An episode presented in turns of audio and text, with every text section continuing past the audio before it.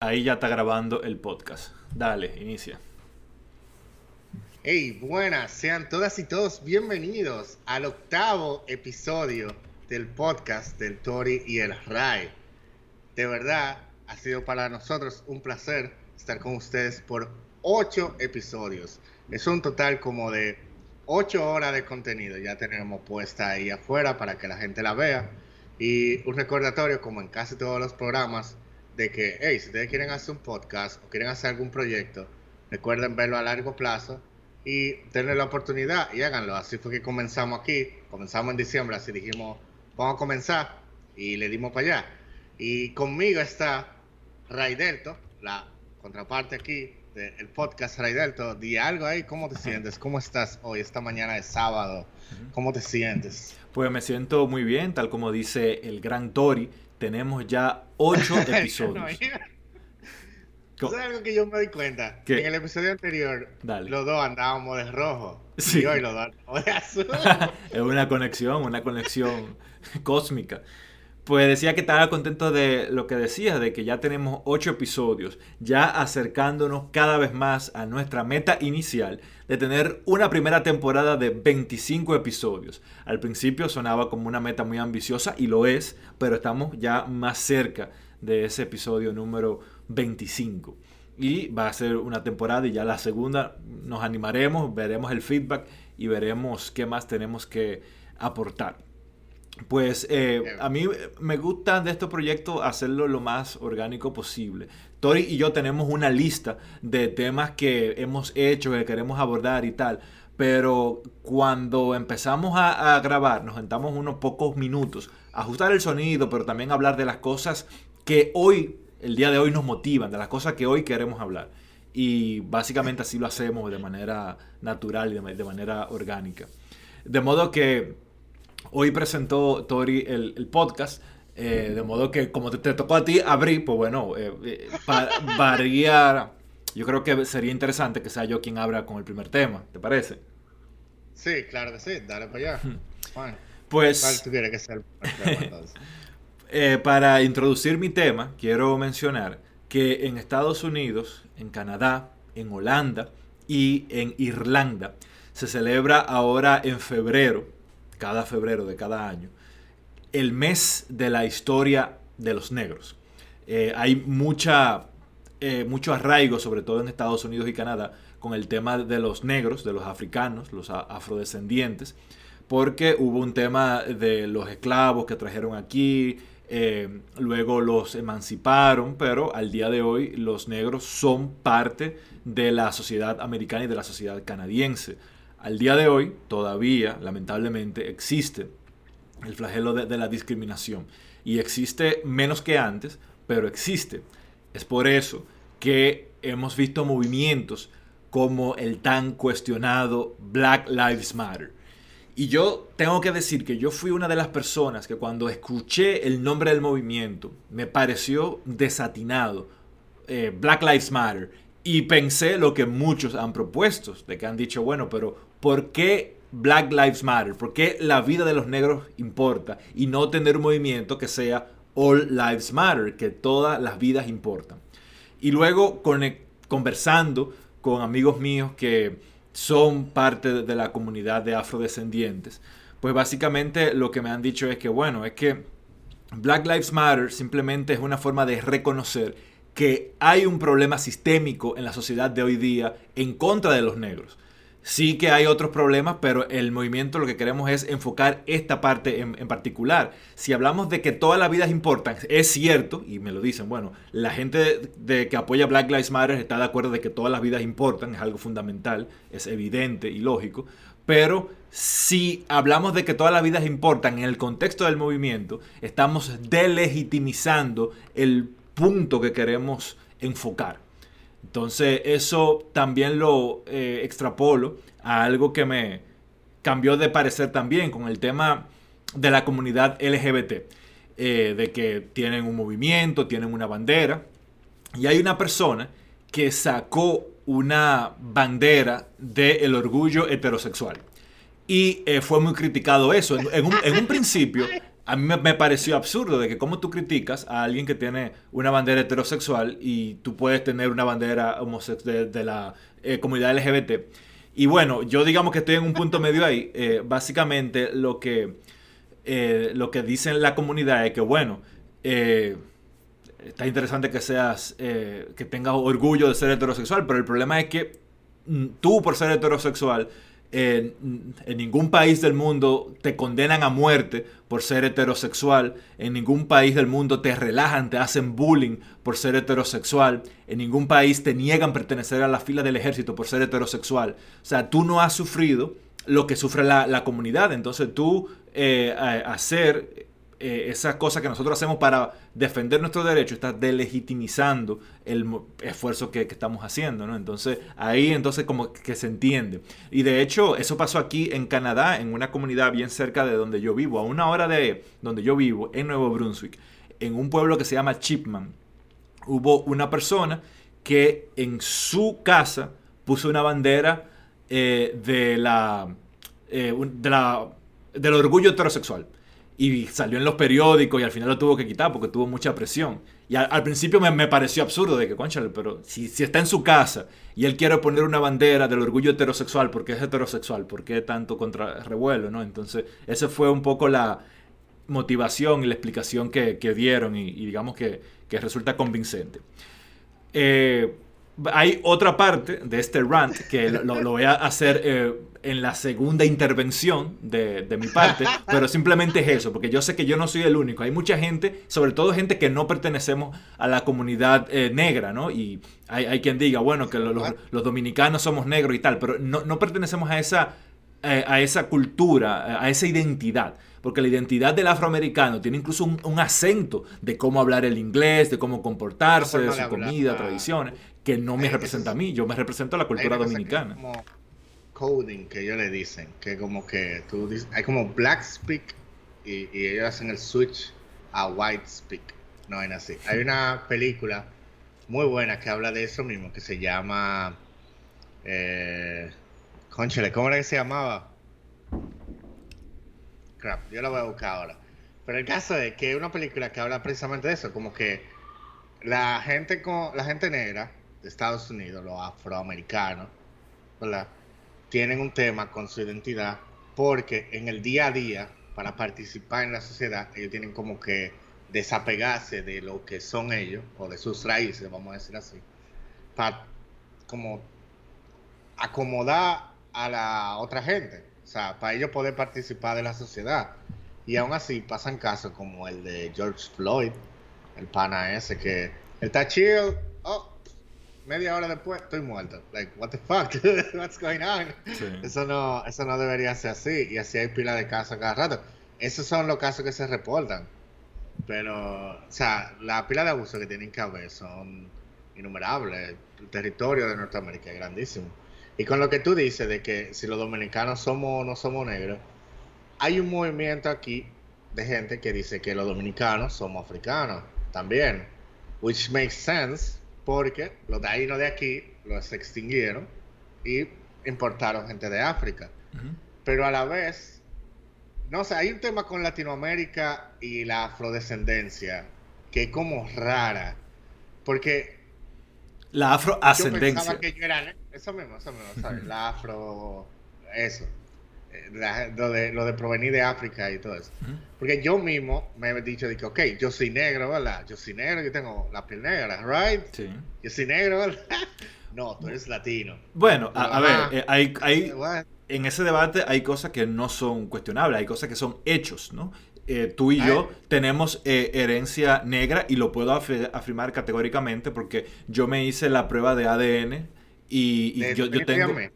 Exactamente, sí. 23andMe. yo me la hice también. Yo tengo 42% de mi, de mi ADN pertenece a la África subsahariana, o sea que sí, que soy, soy, soy afroascendiente, científicamente demostrado. De eso no hay duda. Y no hay que verte. y no hay que verme a mí. Tú, tú me ves y te dices, este tipo tiene que tener africano en algún lado, you know, por el color de piel, right? Uno pensaría. Pero. Sí, pero, a, donde yo quería ir con este tema de la identidad es que una cosa es eh, los genes, sí que somos eh, en parte africanos, descendemos de africano y no hay duda, está científicamente demostrado, pero otra cosa es la identidad, donde crecimos, nuestra cultura, nuestras tradiciones, es eh, en una cultura latina, que de por sí, latino de por sí, representa una mezcla de razas, porque nosotros tenemos también, demostradamente, tengo genes europeos. Y, yo no me siento europeo ni me siento africano tampoco, me siento latino, que es la mezcla de, esa... La mezcla de tres pueblos. En nuestro país sí que hay gente que tiene, muy poco, pero tiene descendencia autóctona. No existe la raza pura autóctona en nuestro país, pero sí la existe en otros países latinos. Entonces esa mezcla de los autóctonos, de los africanos y de los europeos es lo que conforma el conjunto étnico.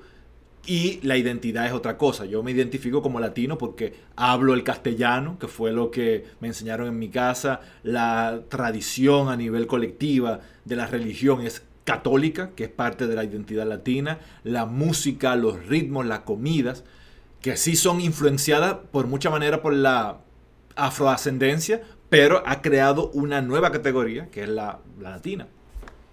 Así es. Bueno, exacto. Entonces también un tema de que los afroamericanos de norte, o sea, los norteamericanos que son que tienen ascendencia africana, la historia de ellos es un poquito más cruel que quizá la de los que están aquí, I guess, I don't know. Porque está el tema de eh, los derechos civiles, y un reguero de cosas, right? sí, sí. Porque los, los negros eh, en un principio no tenían derecho al voto, ni siquiera. Eh, luego pudieron obtener el derecho al voto y de hecho eh, en los deportes, em, al principio en la liga de béisbol no había ningún afroamericano, no, no le permitían participar. Y cuando empezaron a permitírselo, pues todavía había segregación. Iba a un bus diferente, habían baños solamente para los negros. Eh, cuando lo empezaron a permitir que los negros se suban a los buses, se sentaban en una parte específica de los buses. En las universidades no permitían personas negras. Y eh, aquí en Canadá, que está tan avanzado con los derechos civiles, ah, en lo, parecería absurdo que en los años 50 hay una historia famosa de una mujer que la sacaron de Rosa Park. ¿Cómo? Rosa Park, no era esa. Em, no, recuerdo el nombre, puede ser. Ahora de hecho la pusieron en el billete de, de 10 de, aquí de Canadá. Y ella... Americana, sorry. Eh, eh, esa mujer que menciono estaba en el cine y la sacaron. Eh, de, hecho, ella fue a comprar el, el billete. No se lo vendieron por ser negra. Y luego ella dijo, coño, yo quiero ver la película. Entró y como entró sin tener ticket, ya llamaron a la policía y la metieron presa. Por meterte a un cine. ese es el tipo de disparate que me quillan. Como que esa vaina desproporcionada por un disparate así. Hubiese sido cualquier otro otra gente caucásica o lo que sea y le dicen, lárgate de aquí, y lo sacan y ya. Lo sacan entre la misma gente del cine. No tienen que llamar a la policía. Pero entonces por... Pero peor aún, lo que te decía, e-, ella quería comprar el boleto. No, no lo pudo comprar porque no se lo vendieron por ser negra. Exacto, entonces como que, like, dude, what the fuck. O sea, la gente es racista de lo más estúpido que yo he visto en mi vida entera. Incluso, diablo, yo salía con una jeva y los papás eran racista. Pero bueno, e, e, eso que tú dices. Yo, calladita, ella siente su y yo. Ah, ah, ah, pues lo que tú dices, eh, tú, has dicho que la, gente que son racistas son estúpidos y tal. E, Eso conecta con lo, próximo que yo quería decir, pero bueno, abarca más sobre lo que querías comentar acerca de la mentalidad de la persona que discrimina por raza. Exacto, como que loco. O sea, dime, eso está súper estúpido. Aquí yo acabo de entrar a mi 23, 23 a mí, porque yo dije 23, eh, a mi 23 a mí, y yo soy 53% subsaharian African. O sea que soy más africano que tú. Y lo que yo siempre sospeché, yo tengo un chin de asiático, por eso tengo los ojos chiquitos, me imaginé algo así. Pero anyway, el caso de, nada, yo ahí diciendo, tirando mi, mi street cred de, de, africano. Mira, eh, aquí eh, no, llega la nota de producción que está preguntando, ya que tienes genes asiáticos y genes africanos, ¿el tamaño del pene tuyo viene de Asia o de África? Eh, viene de mi ascendencia europea, que es 37%. Ok, sigue. pues siguiendo con la mentalidad de la persona que discrimina en base a la raza, eh, que no has terminado de desarrollar esa idea. Vamos a ver, desarrolla. Okay, yo me la encuentro súper estúpida, y más que vivimos en una sociedad capitalista que al final eh, lo que importa es cuánto tienes, eh, cuánto tú vales. Siendo cínico, whatever. Yo no yo no creo eso yo, pero siendo cínico y entendiendo que estamos en una sociedad capitalista, o sea, independientemente de tu color de piel, eso no, eso no eh, influye tu capacidad de generar valor en, en la sociedad capitalista. Bueno, influye únicamente si la misma gente que participan de la sociedad no te dejan participar de la sociedad capitalista, que es lo que ha pasado con eh, la comunidad afroamericana. Por ejemplo, hay una vaina que se llama gerrymandering, eh, no me acuerdo, una cosa así, que es como que eh, los distritos en los diferentes estados, ellos lo pintan y dicen, ok, mira, aquí vamos a decir que esta zona no puede recibir cierto tipo de beneficio. Y mucha gente que era racista, de maldad, como que segregaba y decía, ok, mira, aquí vive mucha gente morena, vamos a poner que esta calle, toda esta gente que vive por aquí, no pueden recibir tal cosa. Y, por ejemplo, en los 50, que fue, eso fue como un tiempo que hubo un boom económico en Estados Unidos, eh, en gran parte por una serie de medidas económicas que se tomaron, eh, préstamos de que a bajo interés y un de vainas así.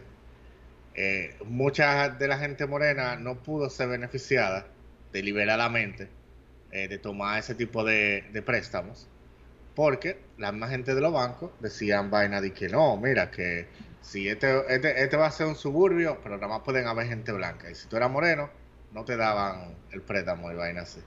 Y a consecuencia de eso es que ahora tuve que desproporcionadamente, para la cantidad de población que es morena, eh, la gente morena está como más, más jodida. O sea, creo que los afroamericanos son como un 15% de la población en Estados Unidos, ¿verdad? Más o menos. Sí. Un 10, 15%. Y si tú miras en proporción, la mayoría viven en situación de, like, o sea, media baja, vamos a decir, o en pobreza. Y tan segregado. Hay barrios de personas negras, como el famoso Harlem de Nueva York. Ajá. Y es como que es totalmente estúpido. y totalmente artificial eso, like. Y es puramente por gente que son ignorantes y estúpidos. Entonces, lo que yo digo es, hey, mira, si vamos a vivir en, sociedad capitalista, si tú tienes cuarto y tú puedes pagar tu boleto del cine, ve para tu cine, a lo que te dé tu gana, it's fine. Y ya, like, eso no... O sea, limitar la participación de la gente en el sistema que estamos, eso no ayuda a nadie. Eso es gente estúpida que tienen su ego y que quieren sentirse que son mejores que alguien eh, por nada. Porque yo no, yo no cogí el color de piel que a mí me salió, ni el color de los ojos que a mí me salieron, que ver. O sea, son cosas que la gente no la elige. O sea, tú sales, o sea, tú naces y ya tú, como que tu aspecto físico en esos, eh, eh, en eso, en esa rama específica, tú no la eliges. That's like y, por suerte, también hay que decir de que hoy, 2021, estamos mucho mejor que hace 60 eh, años, que fue cuando sucedió la historia que mencioné. Es evidente que ya, claro, en, ninguna parte del mundo te van a negar la venta de un boleto al cine porque seas negro. Y eso sí pasaba antes, ya no hay baños para negro, baños para blanco, ya no te van a negar la entrada a practicar deportes por el color de tu piel. Eso eh, es un avance. Pero lamentablemente sí pasa en, muchos países que por el color de, piel no te dejan entrar a un centro de diversión nocturna. Hoy, 2021, ah, pasa eso. eso. pasa. Y hay una historia de eh, eh, un cantante de toque profundo, Tony Almond. Él fue contratado por un lugar en la zona colonial para eh, presentarse con su banda. Y eh, él fue el día antes para hacer una prueba de sonido. Y cuando él fue, en la puerta no lo dejaron entrar. Le dijeron, no, una fiesta privada. Y él dijo, ¿cómo con una fiesta privada? Yo vengo aquí a tocar. Y después hablaron con el dueño y tal, pero él, dijo, no, aquí yo no me presento, ¿no? Yo, yo no voy a apoyar un sitio que por el color de mi piel, la gente que tiene mi color de piel no lo dejan entrar. Entonces es algo absurdo, pero pasa. Se perdieron de Tony Almond de, de tocar y portadas racistas. Y no solamente pasa en República Dominicana, pasa en Latinoamérica en general. Los países latinos tenemos muchas cosas en común. Algo que pasa en Latinoamérica, que no lo podemos ver en República Dominicana porque no tenemos autóctonos, no tenemos indígenas, y es que hay mucha discriminación en contra de los indígenas en los lugares donde hay indígenas. En Perú, en México, en Guatemala, los discriminan muchísimo. Pero a un nivel que hay lugares que no lo dejan entrar ni siquiera a un centro comercial. Los indígenas que van con su vestimenta típica no lo dejan entrar a un centro comercial. Es algo terrible y, horrible. Y, también, como pasa en nuestros países, que eso sí lo vemos, a los afroascendientes, eh, en muchos lugares le, deniegan la entrada, tal como mencioné aquí. Y claro, eh, eh, no en todos, no vamos a generalizar, pero sí en los lugares de denominada clase alta, ¿no? No le permiten entrar en, algunos, en algunas ocasiones, ¿no? Y hay... Aquí hay, aquí hay un serio problema ese con la discriminación también, con el tema de los haitianos que es Yo, yo vi un TikTok una vez de un pana que es moreno así bien oscuro y la gente comentándole de que vuelve para tu país y él dice pero para qué país yo nací aquí en República Dominicana la quiero nací aquí en la romana ¿qué es lo que te dice? yo soy de aquí y va a nacer como que ah no eso la gente está mal la gente a la gente lo que le gusta es inventarse un enemigo Sí. O sea, inventarse, o, me voy a inventar una palabra, otrificar al otro. Como decir, e, ese otro que está ahí, eso no soy yo, eh, de mí, yo soy mejor que eso, o whatever. Pero que es la vaina más idiota del mundo, porque como que, por lo menos para mí, yo, como yo veo la realidad es que tú y yo somos lo mismo. En, el sentido de que si yo, ¿verdad? Yo, Manuel Toribio, hubiese nacido en el hogar donde tú naciste y hubiese tenido la misma experiencia que tú, que fuese exactamente la misma persona que tú eres, no sé si has sentido como que como que tu valor como persona lo definen tus actitudes, no, no que tú seas blanquito blanquito. Sí. Entonces, espérate, la película que yo decía ahorita se llama Sorry to Bother You. Perdón que, que machuco el inglés. Y habla sobre eso mismo. Es un pana que eh, trabaja en telemarketing y él llama por teléfono a la gente. Entonces, para hablar con la gente, el instructor senior de él le dice que, mira, tú tienes que usar lo que se llama el white voice. Tú tienes que hablar de una manera que la gente sienta como que, eh, como que sienta que tú tienes toda la confianza del mundo, que eh, se me olvidó el, el regalo de adjetivo, pero de una manera que la gente no crea que tú eres un moreno arrancado que está trabajando ahí y que tú tienes que trabajar ahí porque sí. Y como darle a la otra persona el sentido de seguridad de que, hey, este tigre es un tigre que está bien y yo quiero estar como este tigre. Y le ponen de nombre así, White Voice. Y van sucediendo una serie de cosas como que al final te dejan entender que en la sociedad actual eh, se deshumaniza mucho a la persona. Eh, todo porque vivimos en capitalismo y hay gente que quiere tener más cuarto y bueno, así. Ah, bueno, pero, eh, eso que tú hablas de capitalismo y gente que quiere tener más dinero que otra, eso es parte del clasismo, que no es lo mismo que el racismo. Y, uh, yo digo que van medio entrelazados uno de otro. Porque se conectan, no es lo mismo, pero, pero se conectan. Y en ese orden de ideas es triste que hemos normalizado en nuestras sociedades latinas el hecho de que los rasgos caucásicos son lindos y que los rasgos africanos son feos. Eh, el pelo lacio, una característica caucásica, es considerado como lindo. De hecho, las mujeres, muchas mujeres en Latinoamérica que tienen el pelo rizado por sus genes africanos, se lo eh, desrizan y se ponen el pelo lacio y van dos veces a la semana al centro de belleza para ponerse el pelo lacio porque eh, es una característica caucásica que es considerado como lindo. Las mujeres rubias. Ser rubio es algo propio de la raza caucásica. Hay mujeres que se cambian el color de su pelo y se lo ponen eh, rubio para, porque se es considerado como un rasgo de, de, belleza. Y de hecho, me voy más lejos. A las niñas, algunas no la dejan entrar a los centros educativos si no se desrizan el pelo. En algunos bancos no permiten a las mujeres afroascendientes portar su, su pelo en estado natural. Ya yo no sé, eso último, por lo menos aquí en República Dominicana, hace como dos años se armó una controversia por eso mismo. Y yo creo como que ya, por lo menos el, el, boom de eso ya ha bajado. Yo imagino que ya la gente de los bancos cogieron 12C y dijeron, hey, somos unos esclavizadores. Si alguien está dispuesto a querer venir a trabajar, que venga con su pelo rizo. I don't know. Yo no he visto cajeras con pelo rizo todavía, pero tengo entendido que por lo menos aquí se ha tratado relativamente el tema. Habría que buscar algún representante o algo que pueda decirlo. Pero sí, es totalmente cierto lo que tú dices. Es una discriminación totalmente estúpida. Porque, que yo no entiendo. hay tipas que se le ve súper bonito el pelo rizo. Y hay tipas que el pelo lacio no le queda para nada. Claro. Yo tengo una amiga que yo veo las fotos viejas de ella con el pelo lacio y yo me quedo como vieja, ¿qué era lo que estaba pensando? Y eso, ¿sabes? No se ve horrible. Y ella es eh, blanquita y todo, o sea, y a ella no le queda el pelo lacio, ni siquiera. You know, like, eso es como de que el pelo bueno y el pelo malo. Te un quille con esa maldita vaina, como que tu pelo mata gente. Sí. Dime, y... yo, yo he visto, tengo muchos amigos latinoamericanos que, que, sí, que tienen una obsesión con la rubia, que era una rubia. Para ellos no hay nada más hermoso que una rubia.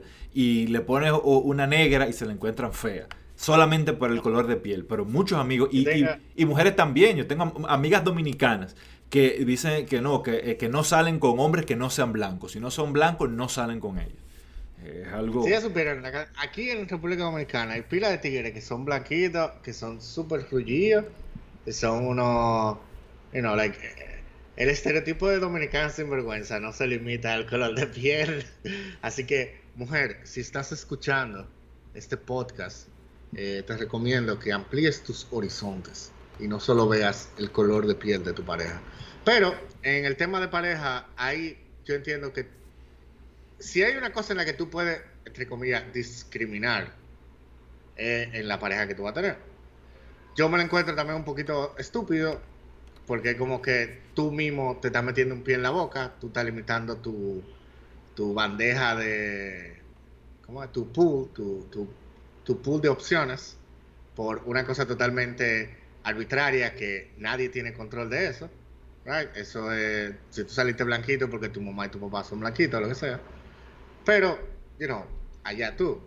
Yo digo que lo mejor que tú puedes hacer para escoger pareja es tratar de buscar valores y mierda de todo eso disparate.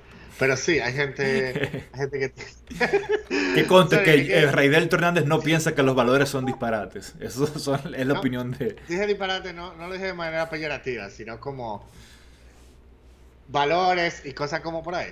También, yo tengo una amiga que esa jeva es como, imagínate Scarlett Johansson, pero entonces la piel, el color de piel de ella es como un moreno brilloso, como que es una morenita Like, o sea, una vaina bacana.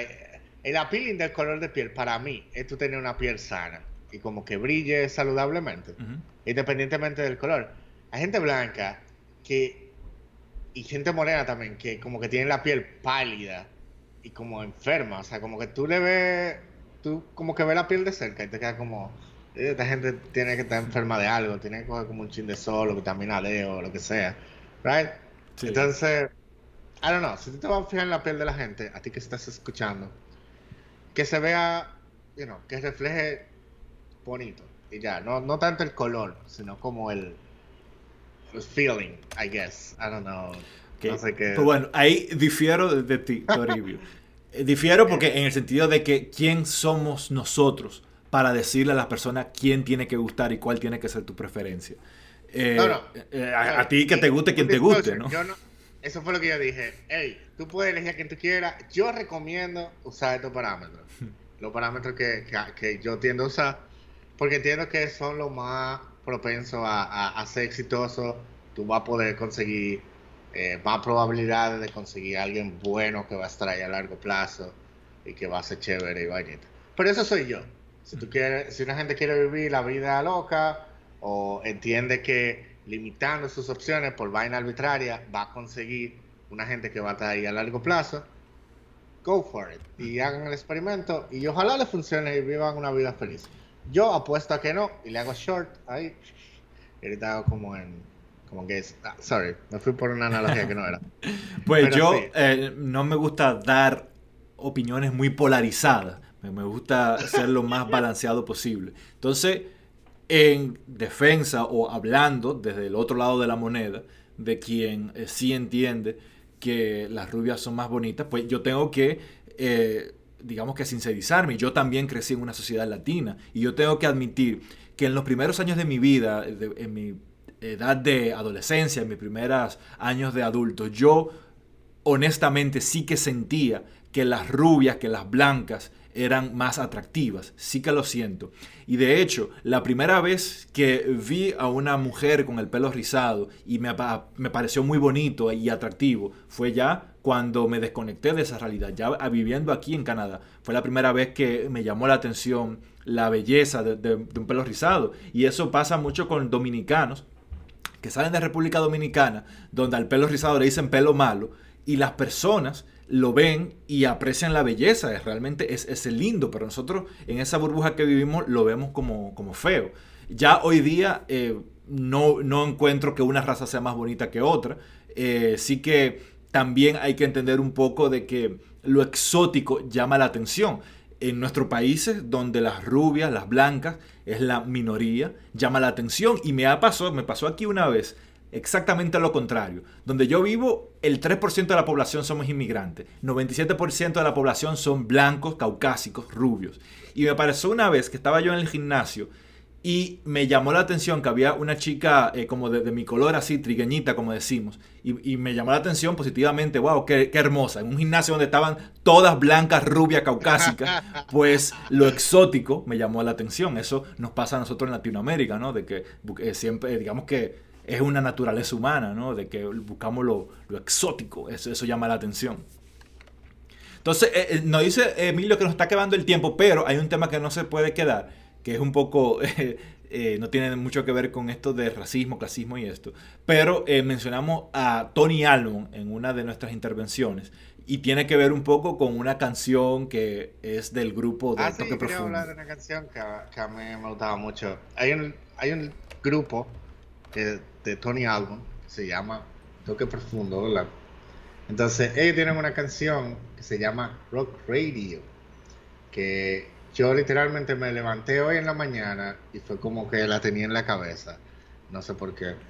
Y algo curioso que yo siempre me encontré de la canción es que hay una parte que dice como que, hey, Rock Radio, te fuiste a volar con Romero y con Varón. Y yo nunca supe quién era Romero y quién era Varón. Y yo hice una pequeña investigación. Aparentemente, Romero es hace referencia a un tal Mike Romero, que es músico, que no sé si se murió o algo, no llega a ahí la investigación. Pero Varón hace referencia a Varón Valete, que es director de La Nota. ¿De La Nota? Sí, de La Nota Diferente, una estación de radio aquí en República Dominicana, eh, medio popular. Entonces, la canción en general hace alusión a que ya en la radio dominicana si alguien escucha radio todavía, eh, como que no se pone música rock. O sea, de hecho la canción empieza diciendo como, hey mira, el rock es una vaina como que en todo el mundo ha tenido una iteración. En todo el mundo ha habido alguna iteración del rock, del rock and roll, del rock, vaina, en el espíritu de como de libertad y de unidad de, de la misma gente. O sea, lo primero que dice la canción es como desde Chicago a Liverpool, desde México a Argentina, en todos lados, ha habido algún tipo de manifestación rockera. Pero que ya como que, como que en, en, la cultura popular, ya eso como que no, o no se consume o no se sirve para consumir, aparentemente. And that's really sad, porque hay muchas gemas del rock que son chéveres, Yo, mis gustos musicales son bien eclécticos. Yo no tengo problema con poner a Toquicha en Spotify, por ejemplo, y vaina así. Pero, eh, no sé, yo entiendo como que el rock es chévere y la gente debería escuchar más rock. Eh, el rock es una expresión musical inherente, inherente a la clase media. Eh, por eso nunca tuvo mucha cabida en la sociedad dominicana donde la mayoría no, somos, no son clase media ni clase media alta. Por eso ritmos populares sí que tuvieron más eh, acogida, bachata, merengue, pero la banda que más tiempo ha estado vigente, que es eh, Toque Profundo, nunca ha podido trascender fronteras. Las veces que Toque Profundo ha tocado fuera del país, ha ido a tocar a los dominicanos que viven fuera del país, pero no lo, no lo conoce nadie y no hay muchas bandas no hay ninguna banda de rock que lo conozcan fuera de República Dominicana, de las bandas dominicanas. La verdad, yo no creo eso, porque eso está raro, porque la calidad de la música de toque profundo le da varias patadas en el traserito a banda mexicana. Sí, pero no es solamente sonar bien. Eh, también es que a la gente le guste, que haya un buen trabajo de mercadeo, que haya un disco. Y como tú decías, Toque Profundo es una banda indie, es decir, una banda independiente que no tiene un sello disquero atrás que lo patrocine y que haga que lo escuche en el, mundo entero. Y no, no se escucha. Las personas que fuera de República Dominicana escuchan a Toque Profundo es porque son dominicanos. Pero si tú vas, por ejemplo, a Santa Catarina, si, si, si vas a, San Pedro, a Monterrey, en Nuevo León, México, nadie conoce a Toque Profundo. No creo eso. Hey, si nos están escuchando de Nuevo León y usted conoce a Toque Profundo, escríbalo ahí en la cajita de comentarios. Pon ahí tu canción favorita de Toque Profundo pero, es que también ellos no... se han proyectado. No se escuchan por una razón. No es que no sean buenos, es que no se han proyectado. No ha, no ha habido un trabajo de mercadeo. el flow que tiene Tony Almond es un Lenny Kravitz viejo. ese tipo es un maldito bacano. ¿Cómo él no tiene.? y, y hablando del caso específico de México, ah. no sé si tú sabes, Toribio, que eh, Tony se mudó por un año y once meses a México. Él vivió en México y empezó un proyecto nuevo que se llamaba Recollector. Porque de América Latina, México es el mercado más importante del rock. Las bandas más populares del, rock, eh, Maná, eh, Molotov, son de, México. ¿Cómo? Yo pensé que Molotov, Molotov es rock. Es bueno, Molotov es rapcore. Lo que pasa es que rock es muy amplio. Tenemos eh, rapcore, tenemos dentro del rock entra el punk, entra el funk, entra el metal, que el metal de por sí tiene el death metal, thrash metal, eh, black metal, o sea que e, es una gama muy amplia de, géneros que abarca el concepto de rock. para, el caso, vamos a definir rock como música más o menos de contracultura, o, o por lo menos música estrenduosa pero que te hace sentir. Hace sentido lo que yo dije. No, ejemplo, llamémoslo lo que tú quieras decir, llamémoslo por su género. ¿Tú quieres, qué quieres decir? ¿Hard rock o qué? ¿Pop rock? No, no. Pues... Eh, toque profundo, toque profundo es pop rock. Ok, está bien, sí. Fine. Eh, vamos a incluir Molotov dentro del rock. Es lo que quería decir. Pero es para yo no sorprenderme cuando tú digas eh, control machete. Ah, no. Eh, control machete. control machete es hip hop es rap, ¿verdad? No, no, no es rap, es, hip hop. Que, por cierto, son de eh, Control Machete, son gente de Monterrey, Nuevo León. Ah, ok, por la gente de Monterrey, Nuevo León, que escuchen a, a Toque Profundo, por favor, please. Entonces, sigue, sigue con, con tu idea, perdón. Que México, que Tony Almond se mudó un año y once meses. Y no pudo eh, calar en el, en el, gusto popular. Y eh, y es lo que decía, y tanto he mencionado esta región específica de México, Monterrey, Nuevo León, porque muchas bandas de, rock han salido de, esa región y no es por coincidencia, precisamente por lo que decía yo anteriormente. El rock es una expresión de la clase media y la parte más desarrollada eh, de México está en Nuevo León. Si tú vas, por ejemplo, a San Pedro, en Nuevo León, tú tienes pueblos eh, como ese, San Pedro, que hay 130 mil habitantes y hay 150 mil vehículos registrados. Ahí el ingreso per cápita ahí es muy alto, más alto que algunas ciudades de países de primer mundo. Eh, más sin embargo, te vas al sur, te vas a Chiapas por ahí y te encuentras una realidad muy distinta, ¿no? Pues en esa zona, donde hay una clase eh, media bien exponenciada, pues ahí es donde mayormente sale esta expresión del rock. Hmm. Bueno, no sé, a mí me gustaría ver como que el rock fuese algo como... Bueno, la música en general, yo entiendo que debería ser algo como que todo el mundo debería aprender a apreciarla de alguna manera.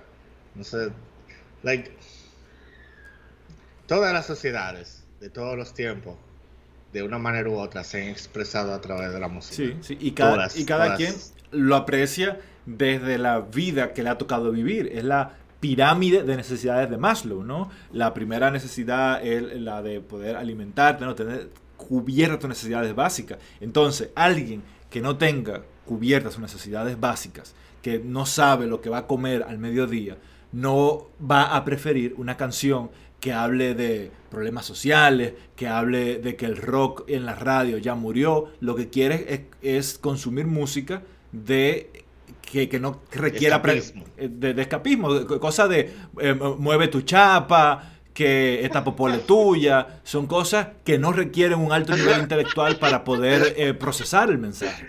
¿Cuál es el odio de Toquicha? Yo no entiendo. Tú, hey, tú me mandaste una columna hablando de Toquicha, de, de una jeva, de que creando monstruos. Una tipa toda ofendida.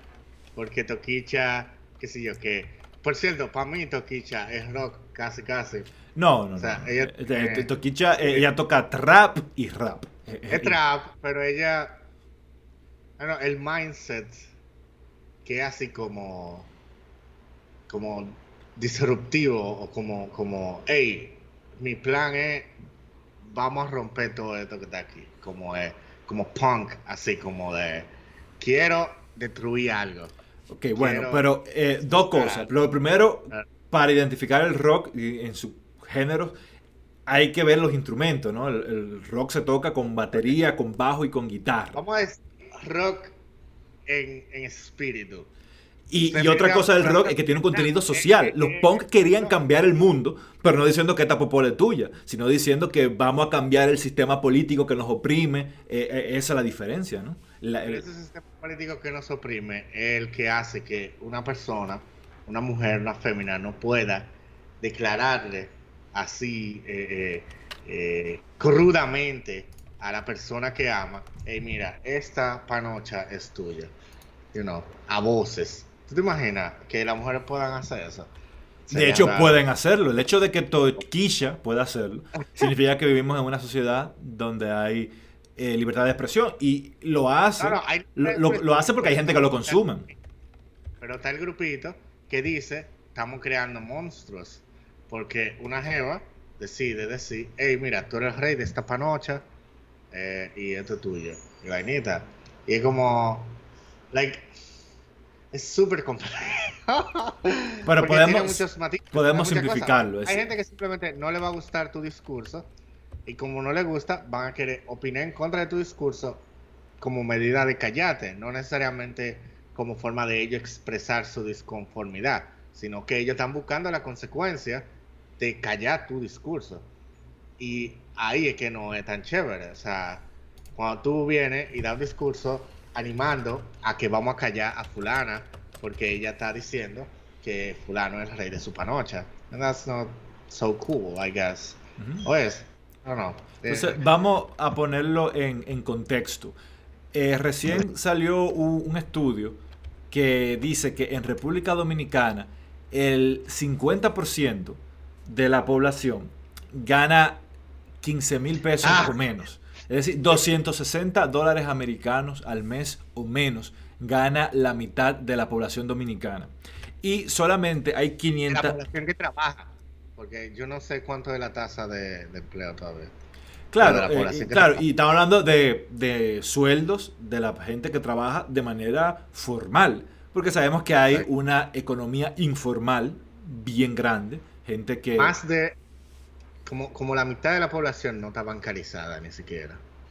Como un 40, 50%. No está bancarizada. O sea que Ese, o sea, es peor. Es lo que quiero entender. y, eh, y, otra cosa que mencionaba el estudio es que eh, solamente 500 mil dominicanos tienen un sueldo por encima de 25 mil pesos dominicanos. Es decir, que solamente en, en, un pueblo de 11 millones de habitantes, solamente 500 mil ganan 430 dólares americanos o más al mes. Entonces, eh, se habla hoy día de factores socioeconómicos. La clase social no tiene que ver solamente por el dinero, mas sin embargo, tu nivel de ingresos determina tu clase social y tiene sentido porque, por lo que dije anteriormente de la pirámide de Maslow. Si tú tienes dinero para poder comer, para poder vestirte, para tener una vida digna y para poder esparcirte, para hacer actividades de, recreación, pues eh, cómo tú te comportas con los demás, tu capacidad de conectarte por el medio ambiente, por preocuparte por otras cosas. Hay mucha gente en todas partes del mundo que se preocupan por el medio ambiente, que se preocupan eh, por las jicoteas, que se enredan con una red y tal. Pero es más fácil poder preocuparse por esas jicoteas si tú puedes comer y si tú puedes llevar a tu niño al colegio. Quien no puede comer porque no tiene dinero, pues se enfocan en otras cosas, no en los niños de Uganda que no tienen que comer. Entonces, eso influye. Llame aquí a esa. Aquí habiendo tanta gente que alimentar, tanta cosa que resolver. Gente que se Como que loco, tú estás aquí, ya tú estás aquí. Tú no tienes que dar dinero a África. Tú estás aquí. Yo hice la matemática ahora. 500 mil de 11 millones es un 4.5%. O sea que si tú ganas por encima de 25 mil pesos, esos son 400 dólares, dijiste. Ajá, 431 dólares, sí. Ajá. Tú estás en el 5%, en el top 5% de la población. Holy shit. Entonces, eso afecta lo, que, decíamos. Eso explica. Yo imagino que eso va exponencial también. Porque la mayoría de trabajos pagan 25, 30, así, vainitas. Y va exponencial. O sea, los tigres que ganan 70 mil pesos está en el 1% de la población. Definitivamente. Y los que ganan más de ahí, en el 1% del 1%. ¿Te imaginas? Y que nada más con 80 mil pesos ya tú eres el 1%. Ah, soy el 1%. Pues eso entonces explica la razón por la que eh, existen fenómenos como Toquilla, que eh, los artistas que más dinero generan son el Alfa, eh, Mozart La Para, que que cantan canciones como Almao bebió con cuarto, canciones que el pueblo puede digerir. Esa es la razón. Por eso la razón eh, de que las mujeres quieren, o el, público en general, eh, consumen una canción que se llama Siete Pollo y no consumen la canción Amigo de Toque Profundo. Es por eso. Siete Pollo es Yo digo que hay espacio en la vida para ambos. Pero entiendo, entiendo tu punto y no deja de ser triste que un género tan como tan tan chévere, elaborado, bonito y chulo, como que no casi no tenga cabida aquí. Yo sí creo y vuelvo a decirlo de verdad que en Toquicha espiritualmente hay eh, como un espíritu de, de rebeldía y de hey, yo quiero como, como hace llamar la atención, pero no, no tipo, mírenme, este otro cual del mundo, sino tipo, yo voy a hacer lo que yo quiera. Y ese, ese yo voy a hacer lo que yo quiera, yo tengo control de mí y yo hago mi voluntad. Eso para mí es el espíritu rockero eh, en gran parte. Aparte del tema de todas las cosas sociales. Bueno, ese espíritu rebelde. Vamos a ver, porque el rock sí que hay mucha rebeldía en el rock, pero hay rebeldía en otros lugares. El rap, el hip hop, que es el, área de ella, también tiene un, cierto componente de rebeldía también. Ah, bueno, pues sí, esa es la parte del rock que a mí me gusta, el componente de rebeldía. Yo tengo serio problemas de autoridad. y, y a mí eso me, eso a mí me, me, gusta mucho. So, Toquicha, si estás escuchando el podcast, tú puedes ser invitada aquí cuando tú quieras. Sí, eh, si Toquilla quiere que le entrevistemos en algún momento, están las, eh, los espacios abiertos del podcast. Yo no estoy de acuerdo con tu música, eh, Toquilla. Yo sé que la aceptación tuya refleja una sociedad y yo sé que tú no eres la causa, sino un reflejo de los problemas que nos afectan. Pero tal como dice Roberto Martínez, en una sociedad tan polarizada, dialogar es un acto de rebeldía.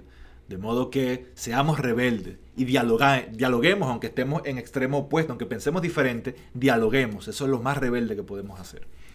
De modo que eh, antes de finalizar, que ya producción está haciendo señas, me causa curiosidad, Tori, ¿cuánto es la cantidad máxima que tú pagarías para la entrada de un concierto de Toquilla? ah, yo... ok, yo voy a ser sincero. A mí me la dan gratis y yo no voy. ¿Por qué? Porque con todo y todo, o sea, yo puedo oír eh, una canción de Toquicha en Spotify y ya, that's fine. Like, yo, en valores, yo no quisiera que la silencien. Y yo apoyo que ella siga. Y yo puedo oírte una canción en Spotify. Pero de ahí a participar en un concierto, eso no va a pasar por el público. Pues ya para. ahora, que, ahora que dices eso, que estás de acuerdo con que no la silencien, vamos a terminar con una. Terminemos con una frase de el pensador de la ilustración, Voltaire, que decía, no estoy de acuerdo con lo que dices, pero defenderé con mi vida tu derecho a que puedas decir lo que piensas. Bien. Gracias a todos por escuchar este podcast.